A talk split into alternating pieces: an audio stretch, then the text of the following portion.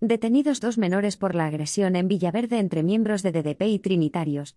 La Policía Nacional ha detenido a dos adolescentes de 16 años relacionados con la agresión de anoche en el madrileño distrito de Villaverde, en la que resultaron heridas tres personas, una reyerta en la que han estado implicadas bandas juveniles violentas, han informado fuentes policiales. Los hechos tuvieron lugar sobre las 22 horas de este miércoles en la calle Cifuentes con Santiago Amón de Madrid.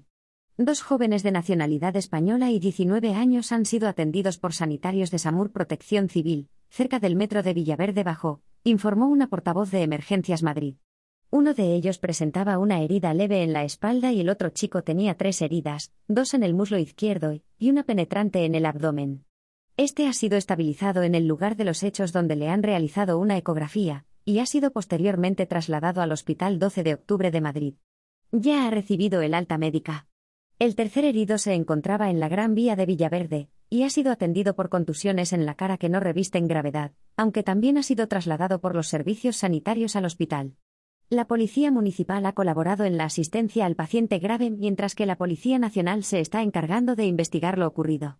Los agentes de seguridad ciudadana han detenido al tercer herido, y a otra persona como presuntos autores de los hechos.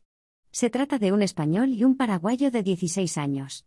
En una rueda de prensa esta mañana en el Palacio de la Moncloa, la delegada del Gobierno en Madrid, Mercedes González, ha informado de que la pelea se inició cuando dos bandas rivales, los Dominican Don't Play y los Trinitarios, se encontraron.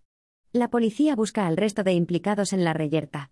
González también recordad que la Policía Nacional ha identificado a 32.297 personas, ha detenido a 304, ha intervenido 124 armas y ha levantado 1.067 actas de droga en el plan de actuación contra las bandas juveniles violentas puesto en marcha el 10 de febrero, tras los dos asesinatos cometidos cinco días antes relacionados con pandilleros.